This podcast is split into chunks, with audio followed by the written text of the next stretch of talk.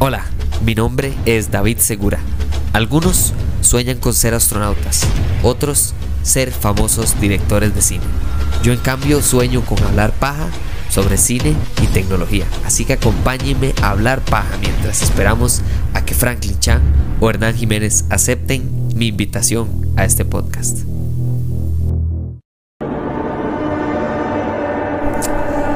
A veces hay que volver donde uno es feliz. Nada más, eso es todo. Tan sencillo como volver donde uno es feliz, donde uno ha sido feliz. Y creo que uno de esos lugares de felicidad o de entretenimiento, ¿verdad? Porque tal vez felicidad no es la mejor manera de hablar de esta película. Pero es en el 2017 una película que fui a ver absolutamente resignado. O sea, yo no quería ir a ver esta película. Y yo lo único que quería nada más era que se terminara. Yo no fui en ningún momento con la intención de disfrutar esta película. No fui con la intención de que esta película fuera buena. No fui con la más mínima intención de recomendar la película que iba a ver. Nada más fui con la intención de seguir viendo el crecimiento, de, de ir a ver el crecimiento continuo de el universo del conjuro. ¿Verdad? Este universo básicamente de los Warren que de James Wan básicamente que prendió ahí una candelita y de repente se creó un incendio y ya no hay manera de detenerlo. Especialmente viendo que tiene películas tan absolutamente paupérrimas, ¿verdad? Como las predecesoras de, especialmente de esta de Annabelle. Eh, o tan excelentes y tan buenas como esta segunda película de Annabelle. Creo que James Wan hizo una excelente película de miedo y es muy difícil que alguna de las películas del universo del conjuro pueda superar la original. El conjuro es una, obra de arte, una belleza, una actuación impresionante, eh, un guion excelso, una manera de presentar y en edición hacer que uno quede totalmente consumido en, lo que está viendo. Y esto para mí es la razón por la que yo quiero hablar de esta película. Porque en el 2017 llega una película que, que vamos a ver. Si ustedes han visto la película que se llama Ouija, pues mi pésame, porque de ambos hemos sufrido una pésima película, ¿verdad? Eh, ah, es un gasto de tiempo, es una tontera, está súper mal hecha. Pero de repente sale Ouija 2 y alguna gente va a la cine y empieza a recomendarla. Y usted dice, no, no, pero, pero, no, pero, pero, ¿qué está pasando? Y usted se da cuenta que Ouija 2 es una muy buena película de miedo. Y usted dice, pero, pero, ¿cómo es posible? Bueno, eso exactamente también pasa con Anabel.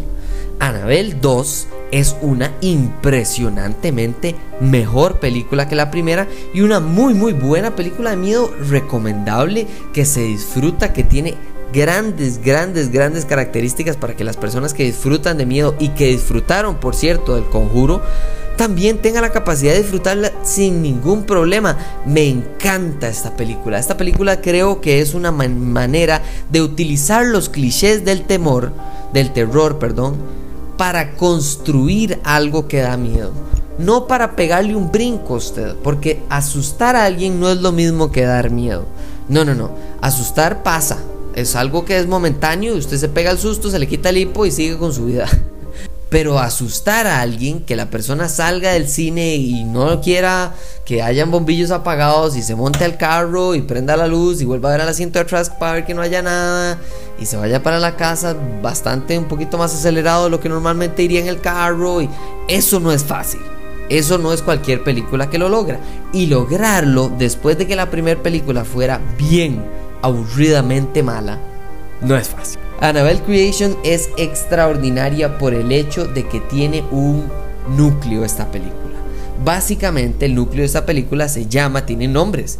Es Janice, que es eh, Talitha Eliana Bateman, y Linda, eh, que es Lulu Wilson. Eh, que por cierto, que creo que, que, también Lulu Wilson está en Ouija 2, si no me equivoco. Pero bueno, ¿y por qué es que esas dos personajes y esas dos actrices lo que hacen es mejorar tanto la película. Bueno, muy fácil. Usted quiere apegarse al personaje principal para que usted no quiera que le pase nada malo. Cuando una película de miedo le presenta a usted a alguien que usted automáticamente quiere que se muera, básicamente su inversión, su manera de estar eh, conectado con ese personaje, no vale mucho la pena y no sirve mucho para pegarle un susto, porque el susto viene acompañado del temor de que esa persona de que a esa persona le pase algo malo porque usted está invertido en que quiere que esa persona le vaya bien en la vida. Eso es lo difícil. Y eso es lo que hace Annabelle 2. Annabelle se trata de una familia. Escuchen qué mejor manera de construirlo. Una familia que pierde a su hija en un accidente. Totalmente no tiene nada que ver con algo paranormal. Es una familia que le sufrió una tragedia que marcó a la familia permanente y grave e irreparablemente. Esta familia actuada por Anthony Lapaglia. Anthony Lapaglia. Un hijo pucha, no sé cómo se dice el nombre de este madre. Eh, y Miranda Otto creo que es una excelente y hermosa manera de mostrarle a la gente el terror que sienten personas como la hermana Charlotte. ¿Verdad? Tenemos monjas, tenemos huérfanas, tenemos una familia que perdió a su hija adoptando niñas, que me parece algo súper noble, pero nos damos cuenta que tal vez no es tan noble como parece. ¿Y por qué creo que eso es importante para esta película? Porque el susto de esta película no viene del espíritu que es culpable de todo el mal o de todos los sustos de la película. Totalmente lo contrario. Viene de la familia que está tratando de hacer un buen gesto, que tuvo esta gran tragedia, que usted lo que quiere es que les vaya bien a pesar de que tuvieron este gran sufrimiento con su hija. Esto es suspenso construido. Esto es agarrar a una persona y decirle, mire, a esta gente le pasó algo malo. Entonces usted dice, ojalá les vaya bien. Ojalá, bueno, les peguen un susto, pero les vaya bien. Y al fin de cuentas, poco a poco se va construyendo un suspenso en el que su, su, manera de ver la película pasa de ser, ah, mira, siento un poco de empatía por esta familia a decir, no, lo que siento es temor hacia esta gente. Creo que me engañaron y, el engaño es parte del susto, es parte de la manera como se construye Annabelle. El misterio de una muñeca maldita no yace en que la muñeca sea fea o esté maldita, yace en que la muñeca maldita tiene un nivel de, de, suspenso ya construido a su alrededor que la incomodidad hace que usted se ponga más tenso. Y la tensión es lo que mejor hace que cuando haya un susto, un brinco, un jump scare que le llaman, usted verdaderamente brinque del susto.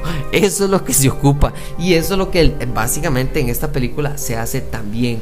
Esta película es dirigida por David F. Sandberg, lo cual me pareció también súper interesante porque David F. Sandberg es, lo que hace es agarrar a Janice y a Linda y decirle a la gente, mire, sí, hay, eh, son huérfanas, hay una niña que tiene una discapacidad, además de eso es una, ¿verdad? Eh, estamos alejados de todo mundo, además de eso la esposa padece de algo y solo está en cama, el pobre esposo le toca cuidar de, de la familia y todo. Y a fin de cuentas no es lo que parece. Y no ser lo que parece para mí es algo hermoso. Hermoso porque vale la pena, uno, y porque dos, cuando usted le pega un susto, usted está pensando en algo más. Usted le pega un susto, usted está pensando en, uy, la mamá. O usted le pega un susto, usted está pensando en, uy, la otra huérfana. O usted está incluso pensando en la pobre monjita. Creo que aquí es muy claro quién es el protagonista y quién es el antagonista. Y por eso es que creo que el uso de sonido en esta película es genial. Porque el uso de sonido sí, para asustar a alguien es necesario, pero también entender la necesidad de que una película vaya a construir con base en el sonido. Y me parece interesante porque ahora usted habla de David F. Sandberg, que por cierto también dirigió eh, Lights Out, que en español se llama eh, Nunca apagues la luz, creo que se llama, o Nunca apaguemos la luz, o nunca, sí, algo así se llama. Y es una absoluta locura, porque ¿cómo es posible que el director de Shazam, dirija películas de miedo tan exitosamente buenas, especialmente tomándose el riesgo de que Annabelle ya tuvo una película anterior que no funcionó. Creo que ese es el riesgo, porque el universo cinematográfico de El Conjuro y de la familia Warren no se puede perder así de fácil porque imagínense la plata que se pierde esa productora. Entonces ellos tienen que tener con mucho cuidado este universo y no hacer películas como Anabel 1, no hacer películas como por ejemplo La Monja, que son malísimas, predecibles hasta decir basta y lo único que hacen es pegar brincos para que usted se asuste y listo. No tiene usted ningún tipo de impacto eh, posterior a la película, usted no está aterrorizado, atemorizado cuando sale del cine y eso no sirve para nadie porque entonces la gente, ¿cómo, critica una película de miedo? De no me da miedo, entonces ¿para qué voy a ir a ver la película? Creo que por ahí es que podemos recomendar esta película. Me parece excelente la actuación de las, de las jóvenes que están actuando acá como niñas. La, la monja también excelente. Incluso eh, Samara Lee como B, ¿verdad? Como el espíritu chocarrero este que está en la casa. Creo que para mí es increíble porque lo que usan es muy sencillo es el hecho de sombras y puertas y, tomas, ¿verdad? Si usted está haciendo la toma desde abajo para que algo se vea más alto o desde arriba para que usted siente que más bien lo están viendo y usted está sintiendo que alguien lo ve y no directamente que usted está viendo una, de una cara ahí horrible de un demonio, de no sé. No. Y esa es la razón por la que esta película, a las personas que les gustan las películas de miedo, tienen que verla. Porque El Conjuro para mí es una película extraordinaria que merece todo el crecimiento que hay a su alrededor de películas relacionadas al conjuro, a los Warren y etc. En cambio, una vez que ya usted tiene su ingreso, usted tiene su manera de crear una película y usted decide usar esa plata para crear un spin-off que le llaman, es decir, una película relacionada, pero no directamente al conjuro, utilizar la muñeca de Anabel es es súper fácil. Y la conectividad entre esta película y la pésima primer película hace que incluso se sienta un poquito mejor de lo que es la primera película. Porque yo no disfruté muchísimo la primera, pero como esta película al final hace una conexión muy directa, muy interesante con la película anterior, que es bastante malita, yo creo que eso lo que hace es invertirlo a uno y que uno sienta como ganas de ir y decir, pero yo era tan mala como yo me acuerdo. Y entonces, claro, usted va y la vuelve a ver. ¿Y quién gana ahí?